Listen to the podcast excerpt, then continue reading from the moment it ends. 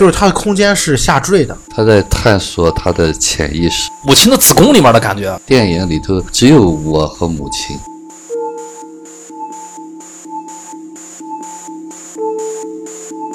今天的节目呢，讲一部电影，叫《地球最后的夜晚》。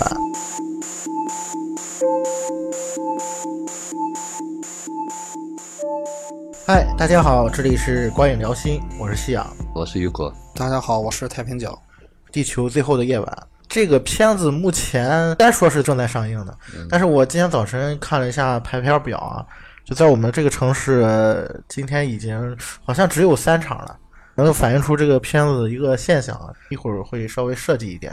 那今天节目大概会分为两个部分，首先是关于这个影片的，包括导演之前的一些作品，会做一些赏析。第二个部分我们会针对这些电影其中涉及的一些心理学的点，稍微深入的聊一聊。还是按照惯例啊，因为我们都看过这个电影了，我们首先从自己的一个观感上，大家先分享一下。K Y，要不你先。因为之前看过他的第一部电影叫《路边野餐》嘛，然后对这部电影从看完《路边野餐》就一直很期待。看完《路边野餐》之后，当时就心里面觉得中国的拍文艺片的导演，他当然是越多越好，大家是喜闻乐见的。当时看到今年的这个宣传的时候，其实我没太往心里去这个宣传，嗯啊，因为我不太想过多的剧透啊什么的。到现场观影的这个感受还是不错的。事后我才了解到，他这个宣传好像是有点过。我觉得这个夕阳过会可以介绍一下。那从我的观感来说，就是到了我的一些预期吧，但是没有超过我的预期，就是没有超过他的首首部电影让我觉得再上一层楼的感觉。但这部片子本身来说，就是从他在中国文艺片的地位，包括他的剧情，其实他也跑涉及到了一些心理学的点，我觉得都在我这儿都是没问题的。我已经把它列为年度的个人十佳电影了。嗯。于果老师呢？好，呃，路边野餐我是挺有感受的，当时就觉得，哎呀，这个导演很厉害，而且看又很年轻，那种手法呢，就和我之前看呃老塔的那些电影的感受差不多。嗯，觉得哎呀，这么年轻哈，就能拍出这样的电影，对他是有一些刮目相看的。啊，再一次呢，这个地球看电影之前吧，没有太多的期待，对他看过以后也没有觉得特别出乎意料，觉得特别的惊喜。和这路边的野餐来比较，反倒不如那个那么感性，更多的一些刻意的多一些。嗯，看完以后，我第一句话我就说他在找妈妈。啊，这个一会儿我们可以深入聊一聊这个话题。对，路边野餐跟地球最后一晚，我们都是一块看的。嗯，当时我还记得。当时看完第一遍呃《地球最后夜晚》的时候，我坐在前上一排嘛，我回头跟说，我说你们有没有觉得这个电影是一次路边野餐的呃入门版，入门入门版入门版本啊？顺这个评价，我给他一个个人的一个感受啊，我觉得它是一次就《地球最后夜晚》是必干的一次高级别的自我重复。嗯，因为又刷了一遍路边野餐嘛。看完之后，就突然发现，在之前看《路边野餐》的时候的一些模糊的东西，一些朦朦胧胧的东西，突然变得非常清晰。这反过来就映射了说，《地球最后的夜晚》其实是《路边野餐》的一次自我重复。嗯，你回头去看《路边野餐》的时候，你发现里面很多破绽，很粗糙的一个电影。但是这一次也是因为他拿到投资嘛，五千万的投资，有了钱也有了团队，这是一个工业化的一个制作，跟之前那种小作坊式的东西都肯定是不一样了。但是工业上这个升级，恰恰更加强了这个影片之间的这种重复感。这个电影它在表面上这种浮华，包括它的这些设计，让我失去了对路边野餐那种有欲望去探索的那个感觉了。嗯，我觉得这个是我比较失望的部分。但是你抛开这个毕赣个人序列不谈的话，我仍然认为这部电影是中国电影在目前这个还不是很成熟的体系下面，是一部非常优秀的电影。而且毫不夸张的说，毕赣依然是这个时代能够超越大部分中国导演的一个存在，就是他的才华是毋庸置疑的。哪怕是说他的宣传这个问题，这个我可以放到最后我们稍微聊一下，因为不是今天重点嘛。那说回这个影片本身啊。毕竟它是一个艺术电影，从这个角度来讲呢，因为我看那个用户的一些反馈啊，就很多人吐槽说看不懂嘛。那我觉得可以稍微的复盘一下这个电影，它到底讲了一个什么故事？它里面有哪些地方是打动到我们了。这个说一个前提啊，因为我觉得，首先作为一个艺术电影，你可能很难说它有一个明确的故事线，但是我觉得它并没有什么看不懂的地方。那我先开个头吧。嗯，虽然说很多观众说吐槽说看不懂啊，那是因为它其实是一部不需要看懂的电影。对，啊，但是我们把它简单的理解一点啊，就是说它到底讲了一个什么故事？我稍微回忆一下，就是一个男人叫罗洪武，他在十二年后因为父亲的离世，回到了故乡，是凯里这个地方。回去以后，应该是他的后妈，嗯啊，跟他说，你父亲走的时候留下了两样东西，一个是餐馆儿，嗯一个是一辆小货车，应该是嗯啊。然后呢，他说餐馆是留给我了，小货车留给你了。嗯这个时候镜头是转到了小餐馆的墙上有个圆形的钟表，那个后妈说了一句话，说他父亲在生前经常对着看着那个钟表发愣。这个时候罗洪武就把钟表拿下来，因为他不动了嘛，嗯时间是停止了。但这里面当然有个意向在啊。然后他就把那个钟表翻过来，可能是想又修一下，或者是换个电池什么的。然后就发现这个钟表藏着一张照片，这个照片没有头了，头应该是被烧掉了，你看不清他的脸，但是一个女人。这个照片上背后还写了一个电话，然后他打过去那个电话，呃，原来是个监狱。其实这个地方就产生了一个疑问，就是这个照片上女人到底是谁？那罗洪武他又是谁？这个是很有意思的，因为我们如果顺着这条线往下走的话，你会发现罗洪武他因为他爸爸去世，然后来到凯里，发现了这张照片，然后这个照片指向了一个监狱里面的女人，他去探监，探监发现这个女人知道他十二年前的一个恋人，跟他的恋人是个朋友，好像是朋友，对发啊小啊，对，然后他就回忆起自己的往往事，往事是他跟他的发小那个白猫，白猫是被黑帮老大给干掉了，然后他要去报仇，就发现了黑帮老大有一个女人，他跟这个女人发生了一段感情，然后这个女人又呃唆使他去杀了黑帮老大，嗯当他回去找这个女人的时候，发现这个女人又失踪了。他过了十二年，他就想起这个女人了。女人是因为这张照片引起来这个线索，然后他就又去寻找这个女人，最后又找到了当麦这个地方。你顺着这条线下来，这条故事线看似是合理的，但是其中有一个巨大的问题，就是这条时间线是这条照片引起来的一条时间线，但是这个照片指的是哈维演那个叫万绮雯，万绮文雯啊，对，万万绮雯。嗯照片如果是指的万绮雯的话，那这个故事其实就有问题了，就是因为如果是万绮雯的话，那他的父亲为什么会对着这个钟表直直发愣呢？而且这个钟表是属于他父亲的，为什么这张万绮雯的照片会在他父亲的钟表里呢？如果你要是线性的去理解这个故事的话，肯定到这个地方是会卡住的，是有问题的。但是，就像我们刚才其实稍微提到过一点，就是我们对于这个故事理解是，这里面所有的人物，男人都是一个意象，都是一个符号，女人也是一样。所以在那个时刻，罗洪武既是罗洪武，也是他父亲。我觉得如果这样去理解的话，这个故事才能继续往下进行。如果你沉浸在说罗洪武就是这条单线，他在找他的这个恋人，只是这一层的话，那这个故事其实是不完整的。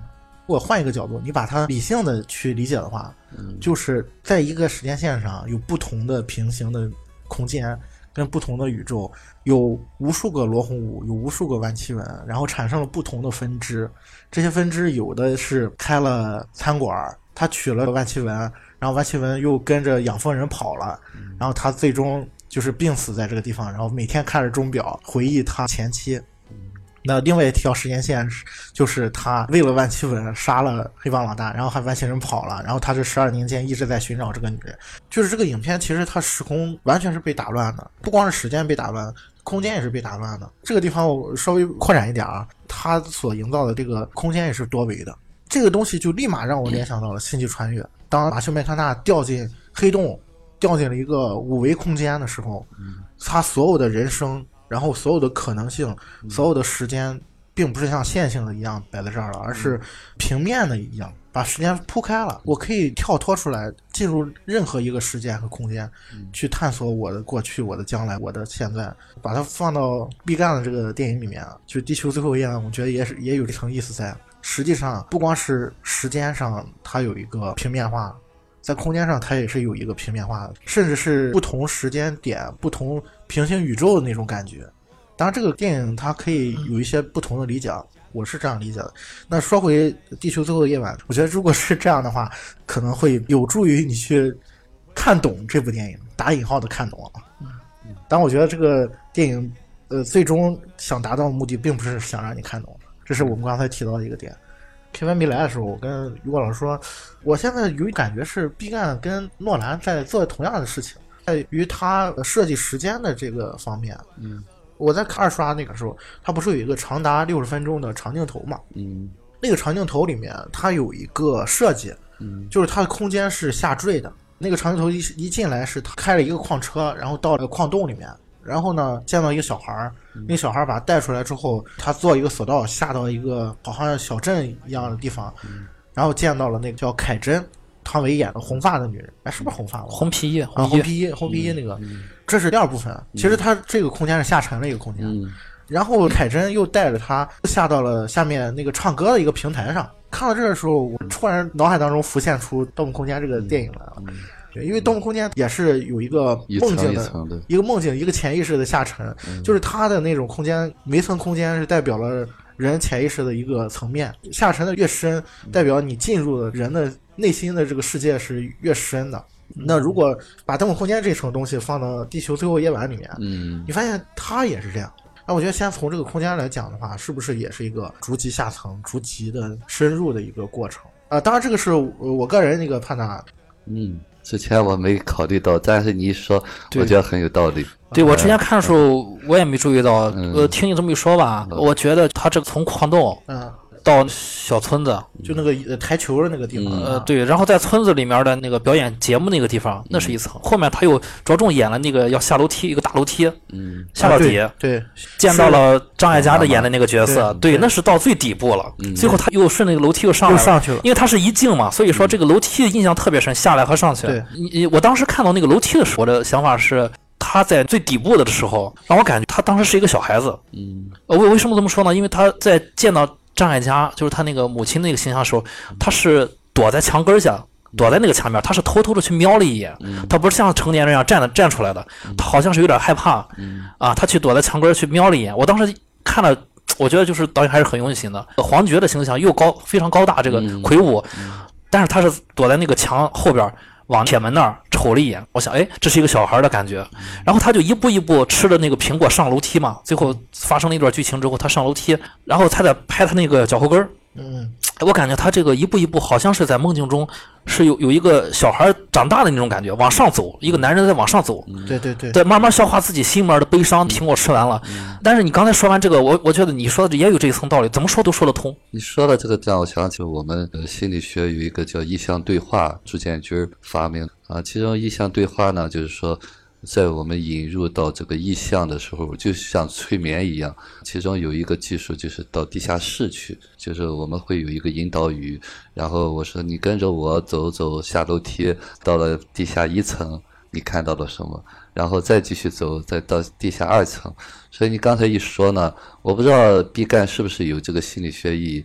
如果是不懂的话，那就说明我们这些潜意识是相通的。嗯，不管他知不知道这个理论嗯啊，我觉得说明起码是他自己探索到了那一层，OK OK OK，我觉得是这样的。对，不说到这儿，我觉得光就咱们刚才聊了这一点儿东西，我觉得也不能抹杀他的一些闪光点。稍微补充一点啊，我当时二刷之后，我觉得毕赣整个他的这个作品序列，《路边野餐》也好，《地球最后夜晚》也好，给我一种非常深切的感受是，就好像他躺在一个咨询室的沙发上，嗯然后再进行一次非常深度的精神分析。嗯在这个过程当中，就像于果老师刚才的那种感觉一样，他在被催眠，嗯在进入自己的内心的世界。嗯，他的影片给我传达出了这样一种感觉，我不知道你们有没有这种感觉啊？是他在探索他的潜意识，不管他是有意还是无意的。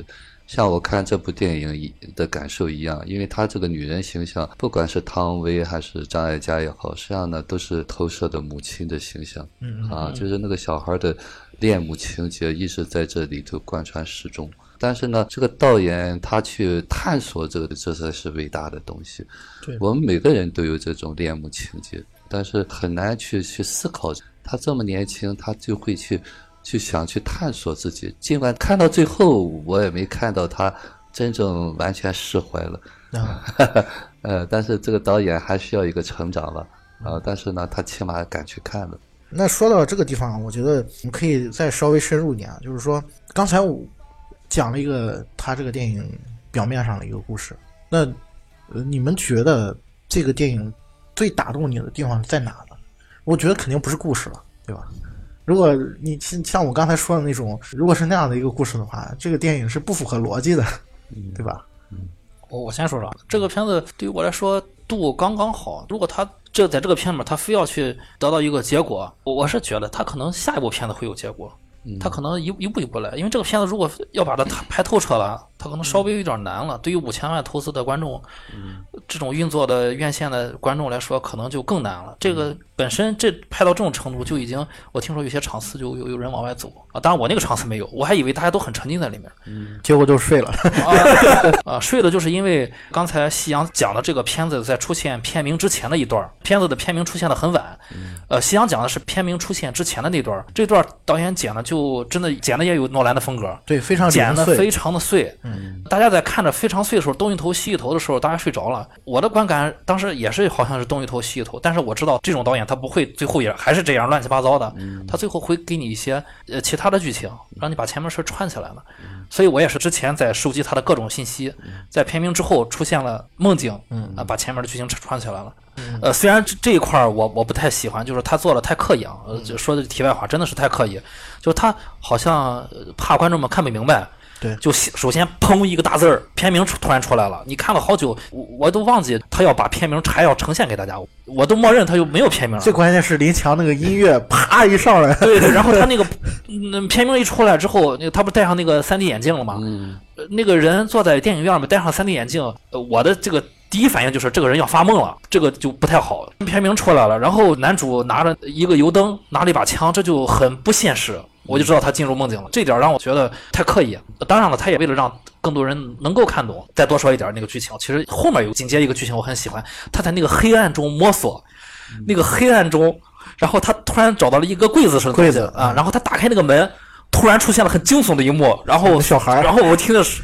包括我也那个心就跳出来一下，那那种感觉，我想，哎呦，这个导演就是要提醒大家，大家不要再睡了，啊，大家该 大家该醒醒了。这个就很有意思，就是他用那个惊悚的镜头提醒大家要醒了，但实际上让大家沉入，让大家沉睡。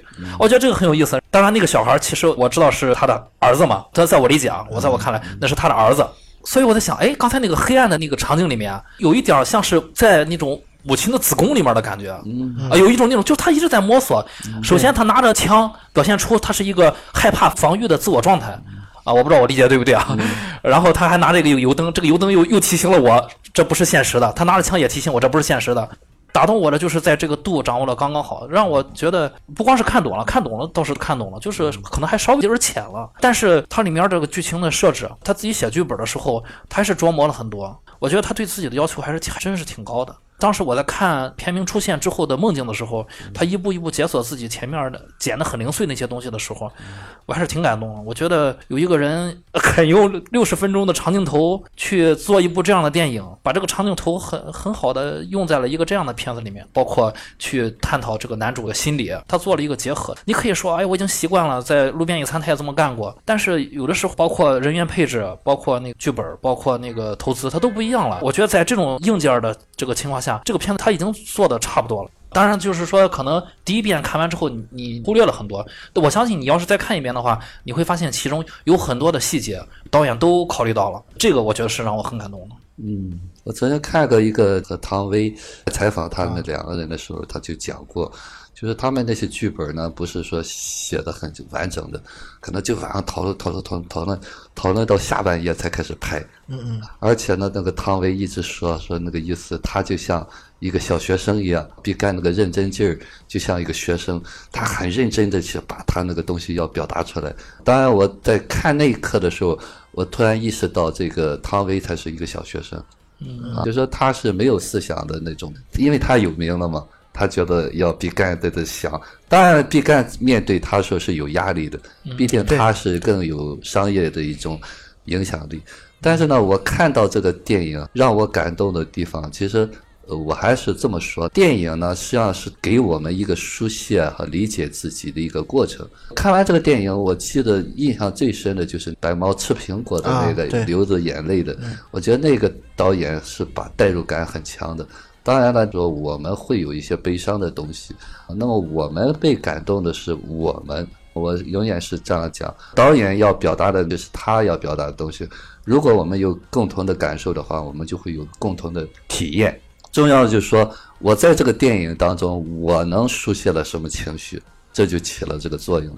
所以说，这个导演呢，还是有一些真诚的东西是我们能够感受到的。如果他做的太假的话，我们是进不去的，我们也不会把情绪书写出来。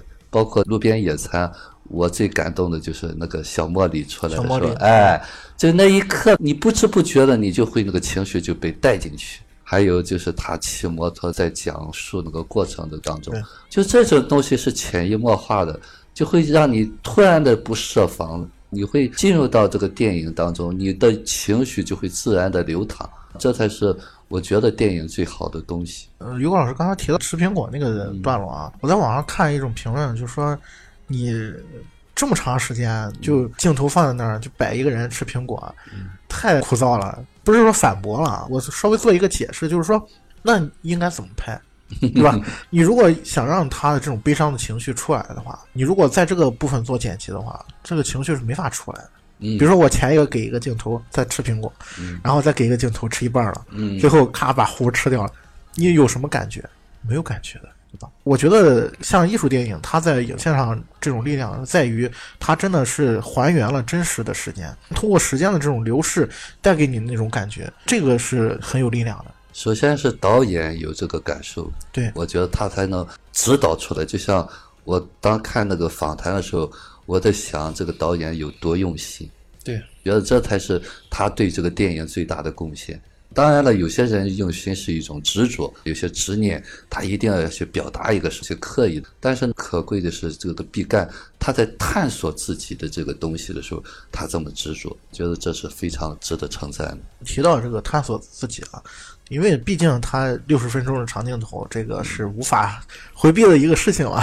我们可以稍微的去分析一下它这个镜头里面所想表达的一些意象啊。其实 K Y 刚才也提到了一些了，就是第一个场景是一个矿洞嘛，嗯矿洞，然后在黑暗中摸索寻找，结果发现一壁橱被一个乒乓球拍给反锁了。嗯然后他打开那个壁橱，突然出现了一个小孩的脸，然后那个小孩出来之后说他住在这里，好像没说名字吧？没有说名字啊，没说名没。然后罗洪武就问这个小孩出口在哪儿，小孩说我知道出口在哪儿，但是你得陪我打乒乓球，我才带你走。嗯然后他两个人就开始打乒乓球。打完乒乓球之后，小孩带着他离开的时候，还有一个动作是，他从墙上拿下一件大衣，大衣啊？说骑车外面风大，穿上大衣保暖。罗洪武就问他说：“大衣是谁的？”然后小孩说是是我爸爸的。呃小孩就骑着摩托车就带着他走到了一处这个索道前面，然后说：“你滑这个索道下去，你顺着那个监狱的墙走，就能走到你想去的地方。”第一个场景就结束了。复盘一下这个场景啊，就首先是我比较同意 K Y 说的，就是他进到那个矿洞的时候，确实是类似于一个子宫的那种状态。我嗯呃，这个点其实也是符合我刚才说，它是一个不断下沉的一个过程，从幼年的一个形象一直下沉到最后。我觉得孩子可以理解成是没有出生的他的孩子，嗯当然也可以理解成是他自己，嗯嗯，对，也可以理解成是他的好朋友白猫。其实我们刚才也提到过，就是他所有的男人的形象都是一个人，女人的形象也都是一个人。只不过是在不同的时间、嗯不同的空间里面嗯塑造的一些东西。那你如果这么去理解的话，他其实第一层的这个空间里面，他就是通过这个孩子，来表达了他的一些欲望。孩子是他想要的。那为什么说这个孩子也有可能是白猫呢？其实电影里面也给过一些线索，包括白猫在吃那个苹果的时候，我们经常很清晰的看到他身上有个纹身，就那个鹰，嗯对吧？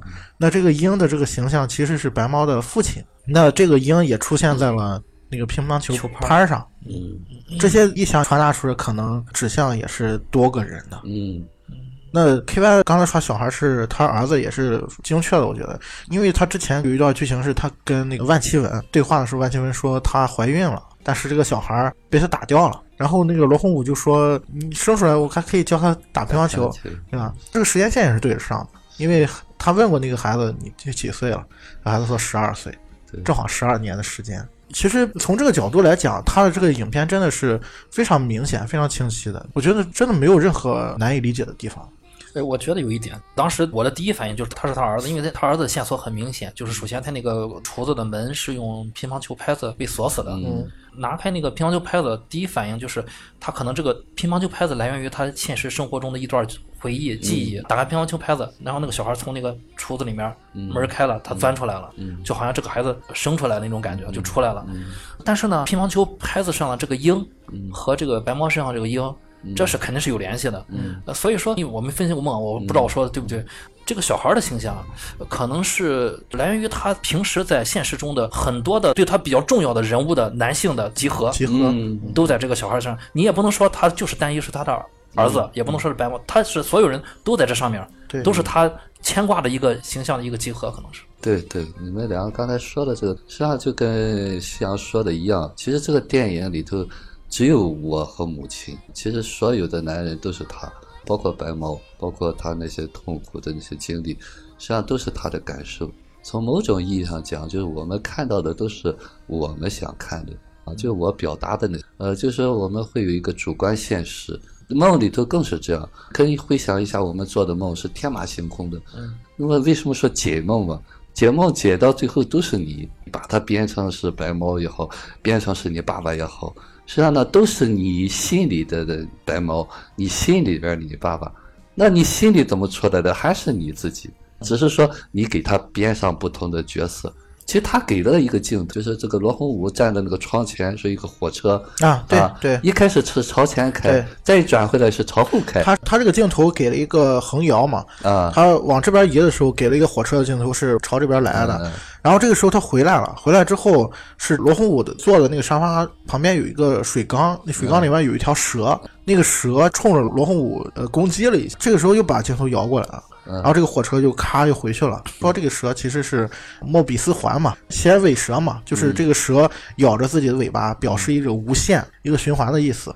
那他这个人物困在这个时空里面，他无限在循环自己的这个人生。这个其实跟我们刚才聊说，它里面其实包含了多维的一个空间，也是能联系到一块儿去的。就是在不同的空间，他在进行了不同的人生，但是这个人生都在这个环里面不停的在在转。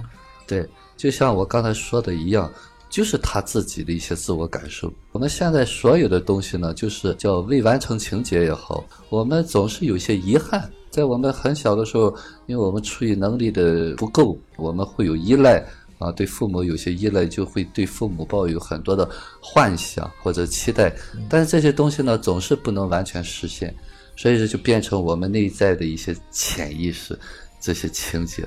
那么这个艺术呢，就我我昨天和孩子打电话，我还交流了，说你很幸运，你在做作曲，你可以通过作品，就像那个导演啊、演员一样，他通过这个职业呢，疏解自己。哎，对对对对，可以天马行空的按照自己的意愿去表达，在这个表达的过程当中呢，就是在自己的疗愈的一个过程。嗯嗯。那么像毕赣呢，他在自我疗愈的过程当中呢，就变成了电影了。我们就在这欣赏。对，为什么会有像 K Y 说的这种感受呢？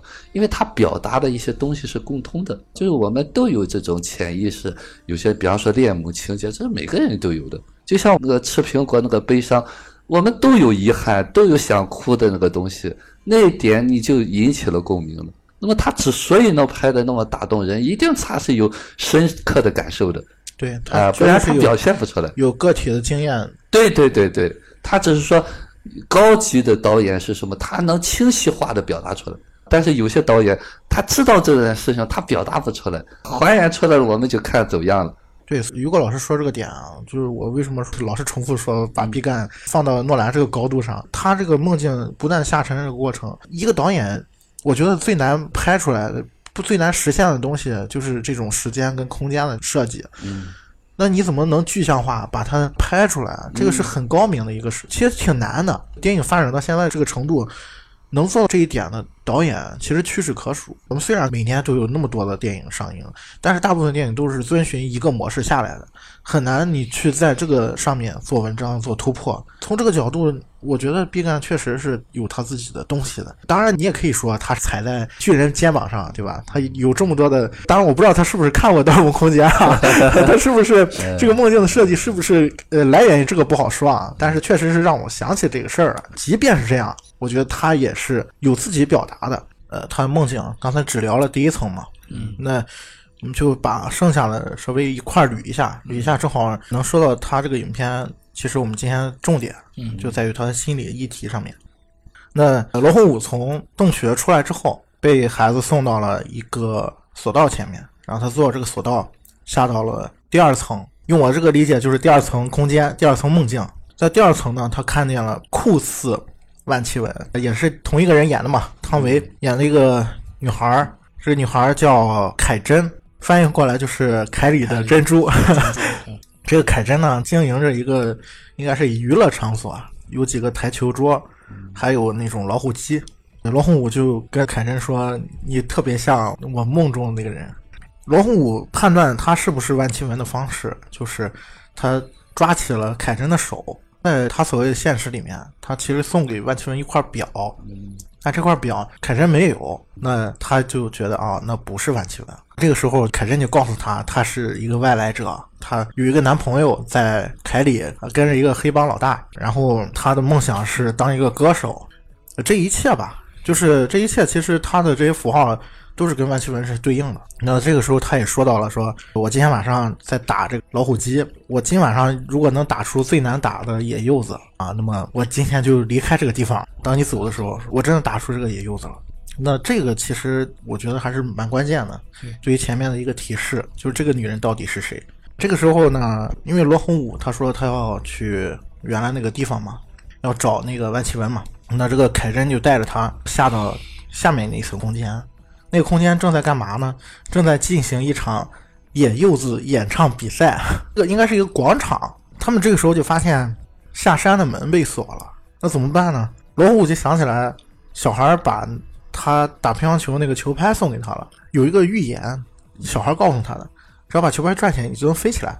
那这个时候长镜头就来到了第一个奇观的地方，就是罗虎把球拍转起来了，然后他们两个人真的飞起来了，一路就飞到了山下。我觉得是这个片子里面比较魔幻的一个时刻。那么等到他们飞到下面这个平台呢，就出现了一一匹马。这匹马呢驮着两箱应该是苹果，不知道马是受惊了还是怎么着，就是疯了。疯了之后就把这苹果全都掉到地上了。这个时候呢，凯珍就跟罗红武分离了。凯珍就到了这个广场，因为想唱歌嘛，然后他可能就是想去报名参加歌唱比赛，他还买了一束烟花。这个时候镜头是跟着他走的，镜头转到广场的时候呢，就出现了另外一个女人，是一个红头发的张艾嘉演的。广场上的村民都叫她疯女人。张艾嘉呢，就在这个广场的火盆里面点燃了一柱火把，拿着这个火把就一路往更下一层空间、第四层空间走。那在这个路上就碰上了罗红武，罗红武就跟着他。那其实这一点是这样的，就是。张艾嘉这个角色就是在长镜头之前的情节里面交代的，他其实是出现在一个理发店里面，在那个情境下面设定是白猫的母亲。为什么我们刚才说张艾嘉有可能是他母亲呢？就是在于他跟张艾嘉之间有一段对话，是张艾嘉在那烫头发，然后张艾嘉就问他说：“呃，如果是你妈，她会染个什么颜色的头发？”然后罗红武说：“大概是红色吧。”那这个意象也出现在了他的长镜头里面。这个时候，张嘉就变成了一头红发的女子。当然，他认识张嘉嘛，就就跟着他。因为他走到了一处围栏的前面啊，在这个围栏外面是一个货车，那是个大铁门啊，大铁门。嗯，对，货车上下了一个男人，然后张嘉就跟他对话，就说你要带我走，啊，就类似于这样的话。然后那个男人不肯。这个时候，罗红武就出现了，用枪指着那个男人，说：“你把门打开。”他好像问了一句，问张艾嘉说：“你是不是真的要跟他走？”之类的这些话。那这个男人把门打开之后呢，罗红武就用枪指着张艾嘉。呃，张艾嘉说：“你你想干什么？”然后罗红武说：“我要夺走你最重要的一样东西。这时候张艾嘉就把手上的手表摘下来了，说这个是我最重要的东西。呃，罗红武就说：“那这个是你最最重要的东西吗？”张艾嘉说：“其现在是，因为还有一个重要的东西，它还小，它还很小。这个其实台词也指代也比较明显了嘛。他们两个之间还有一层对话，就是说，当张艾嘉把鼠标给了罗红武之后，罗红武说：“我也送你一样东西。”他捡起来了一个掉在地上的苹果，他给了张艾嘉，说：“你你是不是喜欢吃苹果？”张艾嘉记得当时是说了一个：“你有病吧？”然后就跟着那个货车司机的人走了。回过头来，罗红武就自己把那个苹果吃了，哎也是跟那小白猫一样，连盒一块儿就全部都吃掉了。我我这个地方补充一点，就是我我刚才说的，就是他梦境中的细节，导演处理细节。其实，红发女人和男主罗红武对话的这个铁门，我为什么记印象这么明显？是一个网状的铁门，是因为在就是所谓的现实的对话中，男主罗红武曾经跟理发店老板吧张张家家聊起过，说我妈妈以前对我很好，她会去去偷蜂蜜，啊，点着火把去偷蜂蜜。如果她偷不着呢，她回来会很失望，然后会很难过，会很难过。对，在梦境中，这个铁门，嗯嗯，这个铁门是网状的，它的网状是那个蜂巢的网，是六边形的。然后那个红发女人从她出现到最后，她是一直是拿着火把的。我一看到铁门，就是真是心照不宣的笑了一下。就是他这个里面所有的场景的细节，他都安排的非常细致，等待大家去发现。当然，这个是我觉得他做的有些缺点的地方，后面再说啊。这里面还有一个很重要的点，就是刚才我们多次提到这个苹果这个意象。苹果在这里面是一个非常关键的一个意象，就是在于他在跟张艾嘉说他母亲这段往事的时候，他曾经也提到过，说他母亲说人最悲伤的时候会吃一个苹果，而且是连核一块吃掉，一点不剩。在长镜头里面跟张艾嘉角色分离之后，他也是连核一点不剩的吃掉了一一个苹果。对，吃吃掉苹果之后是，他又返回了第三层空间，就是那个广场，嗯歌唱比赛，对，歌唱比赛那个地方。然后他去找凯珍，凯珍这个时候在后台等着比赛呢。罗红武找到他之后，说我送你一件礼物，就把刚才张艾嘉给他的那块手表戴到凯珍的手上，这个表还是坏的。那这个意向跟他长头之前的表达是一致的，在所谓的现实层面，他这块表也是送给了万绮雯的。那这个时候，凯珍就吐槽说：“哪有人随随便便送表的？送表是代表永远的意思。你送我块表，那我也送你一样东西吧。”那就把他刚才刚买的那一束烟花就送给了罗红武。罗红武说：“这个也不能随便送啊，这是代表短暂的意思。烟花只能燃一分钟。”凯珍就说：“我们之间不就是短暂的吗？”凯珍就说：“我带你去看一间房子，那个房子是他们之前对话当中提到的，就说这个房子是两个人，应该是一对夫妻或者一对恋人布置的非常美丽、非常漂亮的一个房间。说我带你去看看。”这两个人就是一路走到了那个房间，结果那个房间被烧得一塌糊涂，应该是被一场大火烧过了。然后呢，凯珍就说：“这怎么会变成这样？原来不是这样的。”然后他打开衣橱嘛，然后说：“这以前就放着男人跟女人的衣服。”这个时候呢，他们两个人就坐在了废弃的房间的钢丝床上。呃，罗红武跟凯珍说：“我能亲你一下吗？”然后凯珍说：“如果今天的月亮足够大，呃，足够亮，你就可以亲我。”然后那个罗红武说：“好像不是很亮。”凯珍又说：“那也没关系，如果这个房子能转起来，你也能亲我。”然后罗红武就念起了这个片子里面多次出现的一段咒语，呃，就所谓的咒语嘛。然后这房子就真的转了起来。转起来之后呢，他们两人就拥吻了。这个镜头就突然移了出去，一路来到了被点燃的那束烟花前面。然后在这个烟花将燃尽又没没有燃尽的这个时刻，整个影片结束了。刚才复述了一下六十分钟的这个长镜头的一个过程啊，那我们来看一下啊，它这里面几个人物，包括它里面的这些细节啊，我觉得特别有意思的点是在于，像我们刚才说的，他男人跟女人的这个形象，那指代的是什么？你表面上看是罗红武跟他的恋人，老是不可得的这个恋人万绮雯之间发生的故事。这里插个题外话，刚才在聊最后那个镜头的时候，烟花不不是烟花，他们俩在房间里面那段台词的时候，罗红武问凯珍说：“我能不能吻你？”然后凯珍说：“你看今天这个月亮足够大，就这个场景，我我当时在看第一遍的时候，突然想起一个梗，日本有一个作家叫夏目漱石，这个是我们上中学的时候其实都学过，但可能大家都忘了。他在翻译，呃，当然我不知道这里面有没有这层关系啊，是我自己想起来的，就是他在翻译国外的这些著作的时候，他曾经翻译过一句经典的话，叫“月色真美”。月色真美是什么意思？其实是我爱你的意思。就是这是一个很经典的梗啊，当然我不知道 毕赣是不是用了在这个地方，但是我在那一瞬间我是能感受得到凯真说，如果今天月亮足够大，你就可以吻我，外面这层含义。当然这是我个人的一种解读了。那刚才说完了这个长镜头的它整个的一个过程啊，那其实可以去解读一下它这里面的几个意象。首先是这几个女人，凯真啊、万绮雯还有张艾嘉。那凯真跟万绮雯本身就是一个演员演的嘛，那肯定就指代着就是一个人。那张艾嘉这个人物，你们怎么理解？当然，我们之前也说过了，他们其实男人跟女人就是两个人嘛，对吧？我们再深入一下，他们为什么是一个人啊？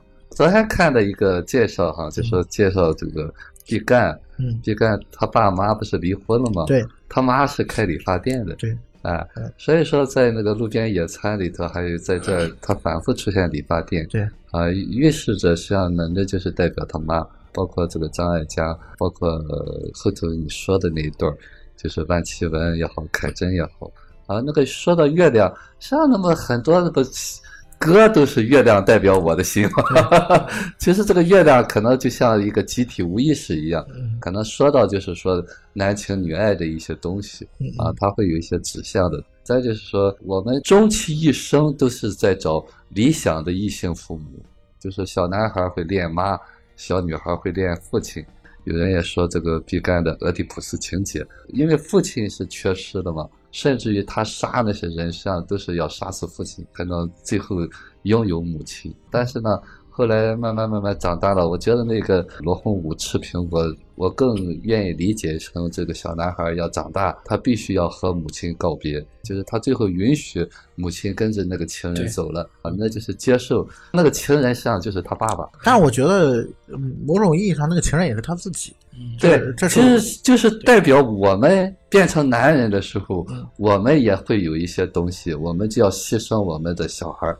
呃，说到这儿，突然感觉啊，我为什么第一遍看完之后，我觉得这个电影没有达到我想要的那个水平？虽然还是很好看啊，嗯就是在于最后那个地方啊，我认为在他这个长镜头里面最华彩的一个段落，就是他隔着那个铁门，跟他母亲跟他这个臆想当中这个父亲一个交锋。嗯我觉得那个是整个长镜头里面最华彩的一个段落，也是点题的部分。嗯，如果那个电影在这个地方结束，就是他告别了母亲，然后他把那个苹果吃掉，嗯在这个地方结束，我觉得是 OK 的，比现在要好。就是这是我的感觉啊。我觉得在那个地方，他的情绪是得到了一个，就是像于果老师说的，他整个这个主题是呃圆回来了，就是他消解了，包括路边野餐，包括这部作品，他想要表达的、想要去探索的部分，在那个地方是一个结尾，就足够了。当然，这是我理解，我不知道你们怎么理解这个事情啊。其实这个也好理解。呃，我为什么说这个毕赣呢？他一直在找妈妈哈，就是整个的这个汤唯呢，从一开始出来的时候，我就感觉到那是他妈的一个代表。嗯就是我们说恋嘛，第一个情人就是妈妈嘛，嗯啊，我们总想占有这个女人啊，因为这个女人曾经是我的一部分，我想干嘛她都听我的。这样，于果老师，你可以先稍微介绍一下俄狄浦斯情节，这个嗯到底是一个怎么回事儿？那这普斯情节呢，实际上它是一个希腊神话嗯，弑父娶母。那个神话当中总是传说儿子将来一定要杀死父亲娶母亲，这就叫俄狄底普斯。所以说后来一旦发现了一生孩子呢，就把他杀了，就害怕他将来会那样。但是真正的这个俄狄浦斯，就是当时是他因为这个知道以后就把他送走了嘛，啊、送走了。后来结果阴差阳错呢，他又遇到了。其实他在神话里面，他是不知道他娶的是他母亲的。对他不知道，但是后来才知道的嘛，他把自己眼睛抠出来了嘛。那这个呢就被后来弗洛伊德运用在心理学里头。现在来看，其实希腊神话也就是我们潜意识的一种表达。他为什么会创造出这个神话来？嗯只是说弗洛伊德把它总结出来了，这是我们共同的一种愿望。说我们从小就很想占有这个女人，所以说父亲出来以后，他发现哦，还有一个和我争的，所以他就想杀死父亲。所以他这里头一直有暗杀的东西嗯啊，这种暗杀就意味着要把父亲杀死。对，其实就是那个黑帮老大也是他父亲的形象。对对对，因为那个小孩来说，这个父亲太强大了，那我干不过他，所以说我就要杀死他。就说到为什么导演会拍到那个地方，他还要拍呢？就说明毕赣这个人，他内在那个小孩，我们可能从意识层面上来接受了，妈妈终究要属于爸爸。但是呢，那个小孩还有心不甘，那个小孩还有一块情节，他还要继续寻找女人。没有完全释怀，还有一对点点对对，那个小孩可能太深了。哎，还在找，就是说我们道理上明白了，但是我们还在找理想的妈妈，所以说换女人换女人。我我之前看过一个理论啊，嗯就说这个世界上男人都是很可悲的，嗯可悲在哪了？就是终其一生想摆脱母性的束缚，但是终其一生都没有办法摆脱。对，其实从某种意义上讲，男女都是一样，就是那种原始的自恋，从胎儿出来混沌的状态、无所不能的状态，突然发现了我不是完全全能的，我是需要为自己负起责任的，我需要受苦的，所以说我们是不接受的，所以我们一直想回归到那个状态，这就叫自恋。当然，我们成长就是意识到，作为一个独立个体，我的自由是以我要牺牲这些为代价的，这才叫成长。如果我们意识不到这个东西的话，当我们一旦意识到这个成人出来以后呢，我们就要哀悼我们那个小孩是多么多么的可怜。如果是这个电影拍到那个地方呢，就说明这个毕赣真的成长了，就是他已经完全接受到这个幻想是要破灭的。但是呢，我们有几个人能够真的允许自己的幻想破灭？那从这个角度上来来说的话，他能拍到最后这一段儿，也说明他也高到一定程度了，能看到自己的小孩儿这部分。他已经理解了一部分了，所以说他吃的苹果，就我们说哀悼自己的小孩嘛，那么还要允许，过去说不行不行，你不能走，就拉到这个腿啊，但是他最后嘛说的拿着枪指着他，你走吧。啊对对对，但是他可以自己悲伤嘛，很痛苦啊，吃的那个苹果流着眼泪。其实这一点就跟你说的，如果拍到这儿，那个导演已经很成熟了。我突然在想，如果我要把这个影片再升华一点，嗯我把白猫那段大特写吃苹果嗯移到最后来，，OK。移到这个男人的脸上，哎，对对对。再吃吃完之后戛然而止，对，这个影片 OK 了。哎对，他还是有一些执着的东西在里面。我相信他还会再拍，我觉得绝对他没有完成这个情节，起码会在这个里头母亲的形象还会再出现。刚才其实也提到了一下，就是他路边野餐和地球最后夜晚，其实我就讲了一个事情，它这里面很多意象都是可以联系到一块儿去的。最明显的就是刚才于果老师提过理发店母亲这个事情。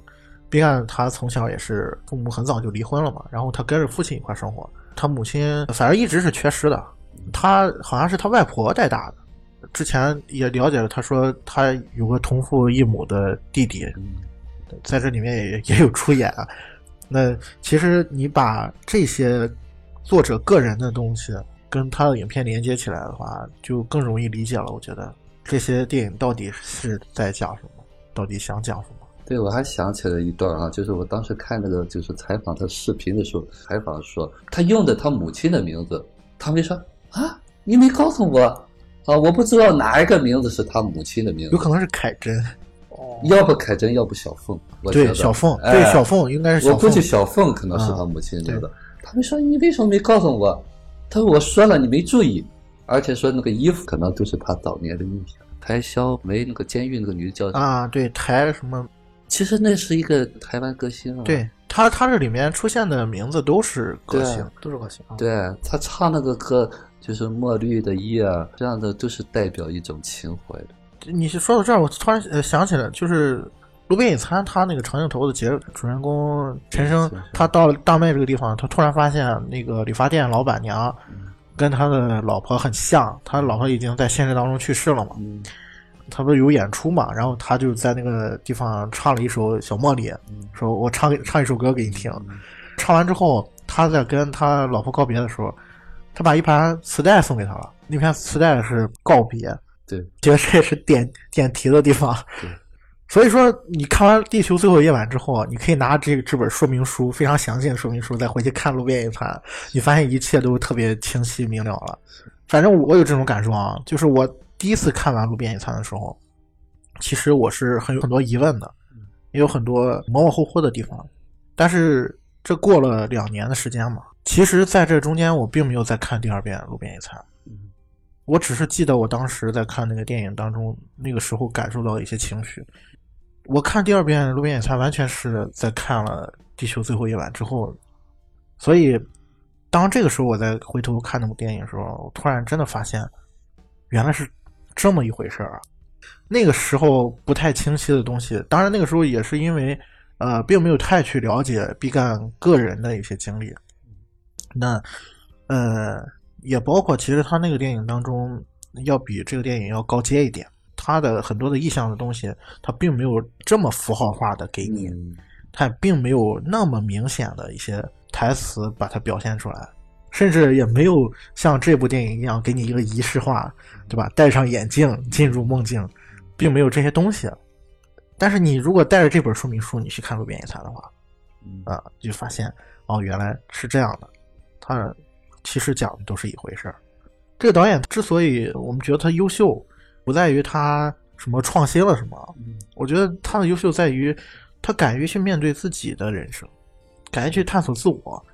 他梦境特别像《盗梦空间》一样，他能深入到第四层啊！你如果还记得《盗梦空间》那个剧情的话，第四层是一个非常危险的地方了，他已经能够到达潜意识的第四层了。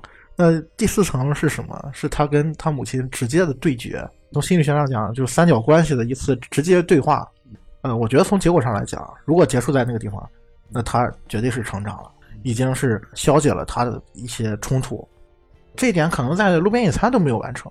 就路边野餐，它很多东西还是我觉得有些暧昧。对对，它没有那么清晰化。对，但是你看它里面很多的意象都是一样的。你首先刚刚说讲的一个是对理发店，嗯，台球还记得吗？那个也有台球，是吧？然后对。还有表表对那个小男孩嘛，一开始就画表。对对，还记得男主对有火车，嗯呃，然后那个陈升一直在寻找什么，一直在想要香蕉。对对对，那是防空洞里对，在防防空洞里面，香蕉也是有意象的。对这些意象，其实就我刚才说的嘛，你拿着地球再回去看路边野餐，你发现都是一样的，都能对得上。我我倒是有个疑问啊，如果从心理学角度上讲。假如说，呃，他最后结尾到他上楼梯吃苹果的话，嗯，那他是不是也不会一开始身上会带一把枪了？我这样理解是不是对呢？他身上带一把枪，就说是不是也就是说明他没有释怀，因为他老是有害怕。你看他那个枪，除了一开始在黑暗中，他什么也不知道，他拿出来过，他再拿出来过，就对下面一层和他妈对峙时候，他特别害怕，他妈走，他把枪掏出来了。假如说他能成长的话，因为这是个梦境嘛，且不说。那个所谓的现实是不是梦境？这是肯定是个梦境。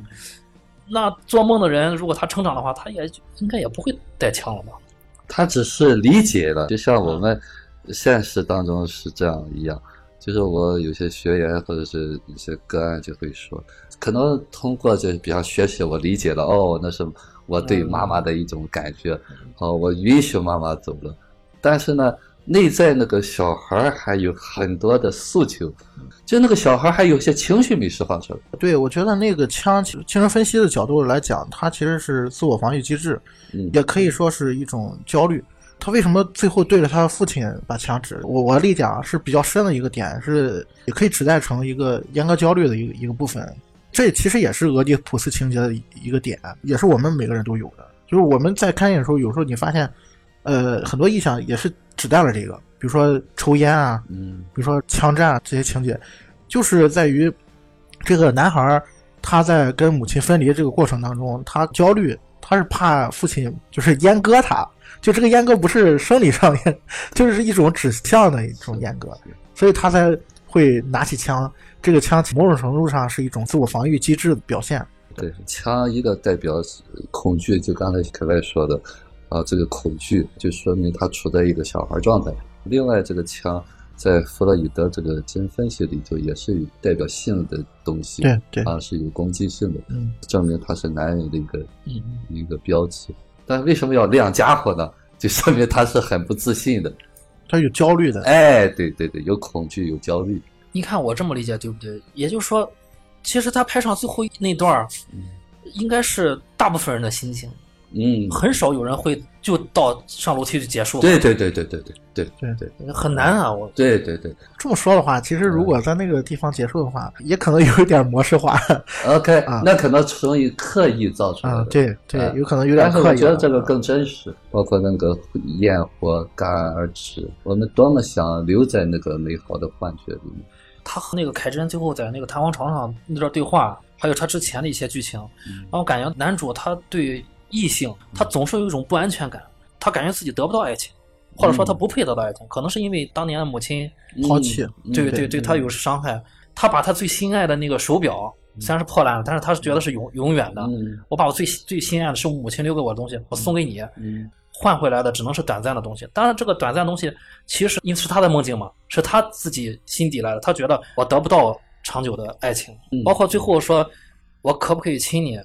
月亮就是代表着不管是爱情还是什么，他自己告诉自己说，我得不到这个吻。所以第一段对话是没有得到那个吻，他自己怂了。后面又说了旋转的事，旋转房间旋转起来，你就可以得到。那个是他的一种憧憬。房间旋转起来之后，特异功能的，对对对对，他虽然得不到，但是他又憧憬，就好像停留在那种美好，甚至就是有有一种那种春梦的那个 那个苗头了。接着就回到那个烟花了，那个烟花一直在那燃着，他就好像要把这个美好一直延续一些。对对，所以说导演在那个地方也是神来之笔，他让他还没燃尽的时候停止了。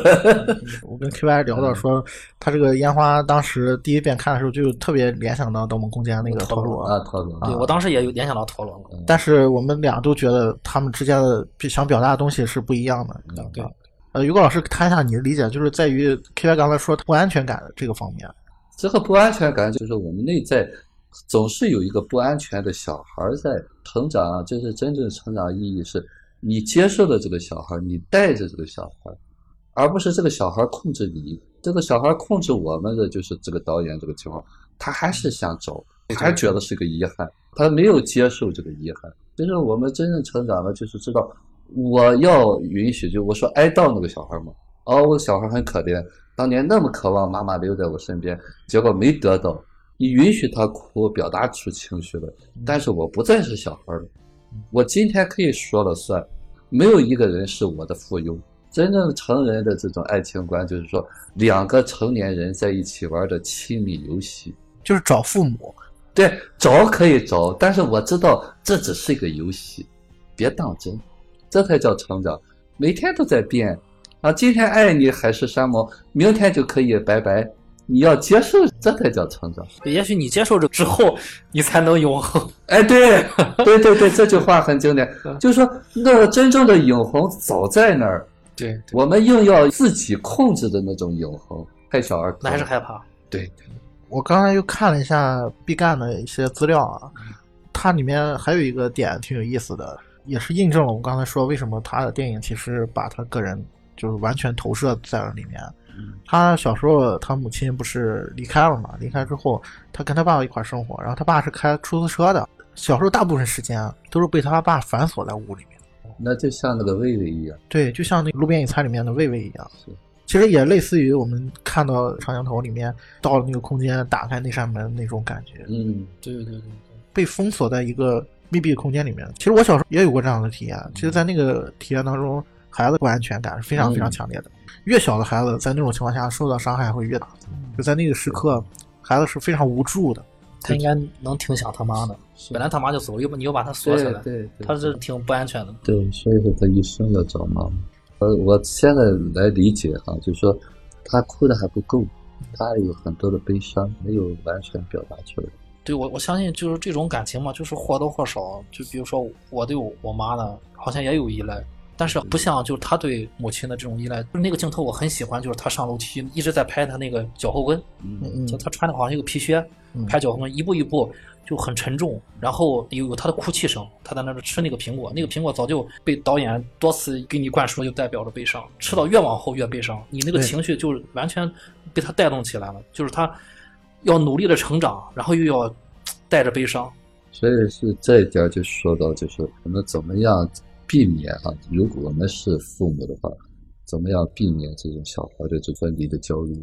早年这种陪伴啊，这种陪伴，尤其是在很小的时候，就是有从胎儿到独立能走的这个期间，就是零到一岁这期间，内化这个爱很重要。如果那一刹那间你时刻在这个孩子身边，在他很无助的时候，就我有些个案，就是他想到他在那个一动不能动，那不就是一个胎儿和婴儿期吗？嗯啊，就在那时候，他需要随时边上有一个人给他呼应。因为他无助嘛。哎，对我说叫内化的爱。如果那时候他觉得从他从这个胎儿无所不能，到后来还有一个人一直在接纳他，一直在陪伴他，然后等到他有能力可以走、可以看世界的时候，他才知道哦，我是被爱的。往往就这一段时间，我们很多人受伤了，这一段不安全的感觉，他老是在那个地方，老是在恐惧的状态。这部分东西，其实在人生当中是起重大影响的，会影响这个人以后他的一个决策自主性，是就是他自我是否能够，我有能力，我有、有选择，有信心去过好我的自信的呃对有自信的东西，我觉得这个是影响非常大的，嗯就是你内化的这种力量够不够？如果前面你这种不安全感一直伴随着你成长的话，到了比如说你要做人生重大决策的时候，或者是你要选择自己的路的时候，很多人是退缩的，是不敢去做这样的选择的，因为他没有这个自信，没有这个能量。对，就是这部分，比方说一岁之前的这个小孩儿，如果受伤的话，这部分是很容易出来的。就像你说的，尤其在重大决策的时候呢，那个小孩的恐惧就会一下子出来，就我们一下就被那个小孩控制了，就所谓的没有自信。相反呢，有一部分人就是在早期的这个年龄段受伤，就会创造出自恋。自恋型人格往往就是很小很小的时候，他完全活在自己的世界里，他觉得哦周围都不好，很自大的那种。实际上这是极度的自卑，就是这种自恋，并不是我们大家以为的那种哦，好像很骄傲很什么。其实它是对应着一个那个小孩，他没有办法，也是一种防御机制。当你对所有事情都觉得无能为力的时候，那可能就会产生另外一种极端的一种感觉，嗯，就是我把自己圈在我自己的世界里面。对我对我这个世界我是能够掌控的。活在自己的世界里边。如果这么看的话，其实毕赣还是一个很健康的一个，对吧？他他他至少能认清自己，哎，对对对对，这也是我接触心理学之后，我我自己很受益的一点儿。呃，相对于现在来说，我不如现在能认清自己。接触之后，慢慢的能知道自己身上的看到一些问题。以前不是看不到，以前是不想看到。嗯以前知道，但是我也不想去改。那现在慢慢的正在改，也不是很刻意的，但是我知道我我这问题是存在的。其实刚才于果老师说到一点，就他说这个毕赣也许哭的还不太够，我突然反应过来，好像男主只有在梦里面哭过那一次，嗯，对，他好像在平时就是包括在所谓的现实，包括在别的梦境里面都没有哭过，他只在最深处的往回走成长那段他才哭，而且是最伤心的时候吃着苹果哭的。就是在第四层空间里面。对对对，这这么想来，这个导演这个心思真的是用的很微妙了。就和尤老师说的，他可能也知道自己释放的还不够，成长的还不够。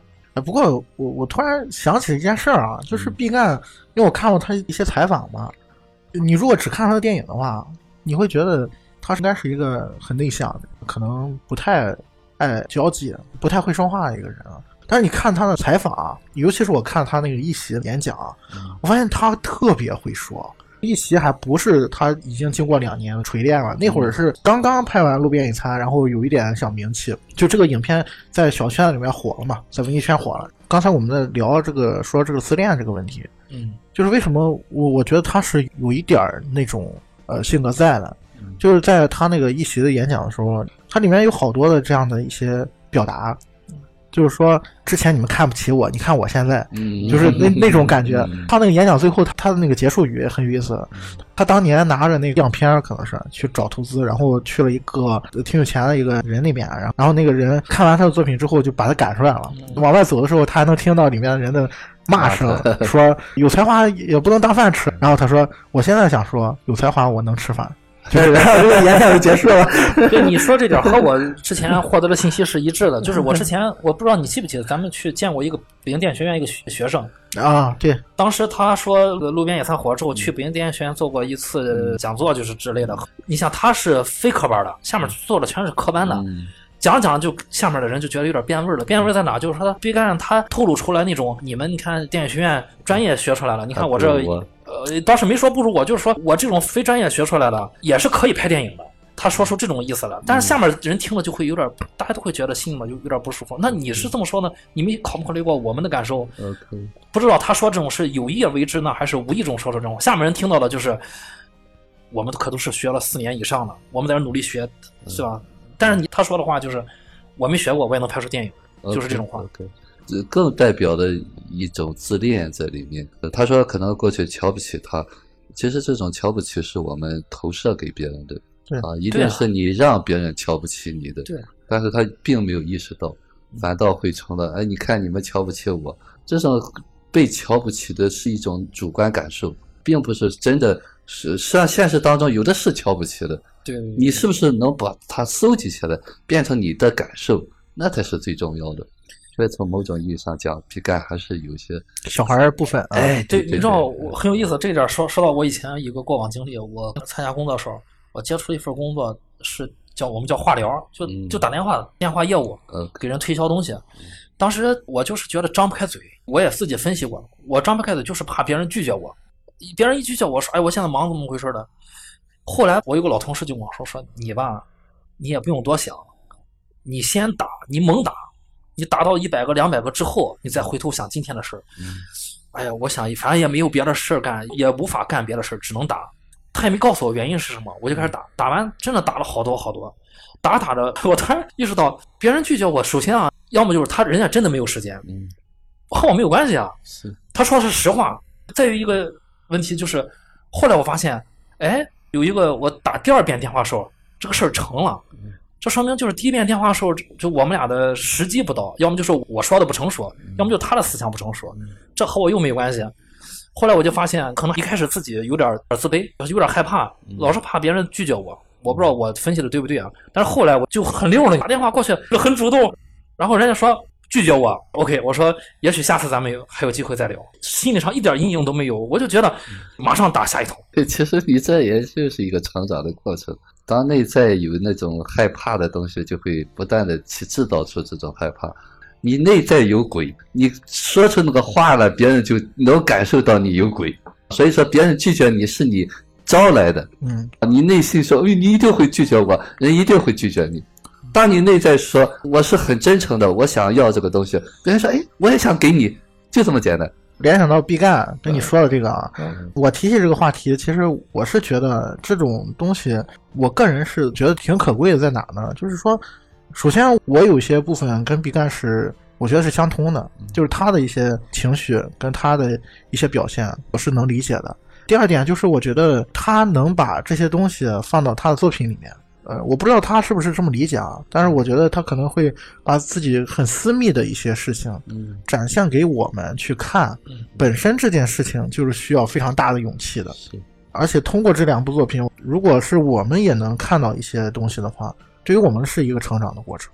这部分我觉得对于我来说也是一个比较可贵的一个体验，就是能帮助自己去看一下自己，我觉得是自己的一面镜子。有的时候，对，对，真的是。呃，但是呢，现实当中呢，不是说都能像你这样的，可能很多人知道这是个镜子，我绕着走。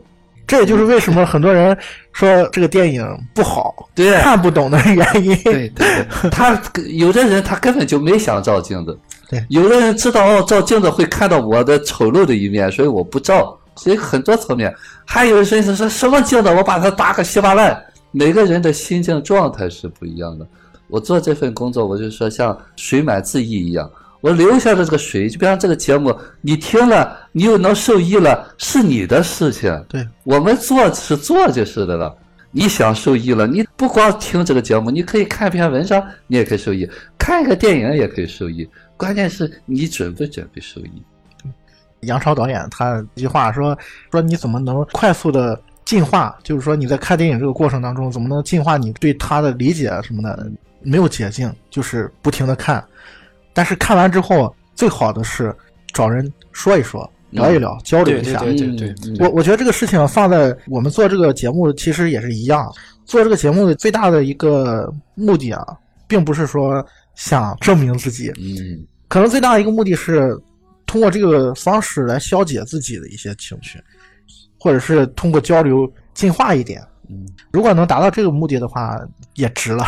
OK OK，就我们在做这个节目当中，我们在不断的梳理自己，其实我们都在变化。对，就在这个讲的过程当中，在你们分享的过程中，我又看看到很多新的点。那么这个点如果能对应到我自己身上，我自我提升，那是最重要的。当然了，你在讲的过程当中，别人又会接触到自己，又得到提升，这是一个副产品，并不是我想传递什么你就接受的什么。但是呢，你在听这个节目的时候，会触动你，会搅动你，让你去思考，让你去提升，真的。回到这个影片啊，就是说毕赣，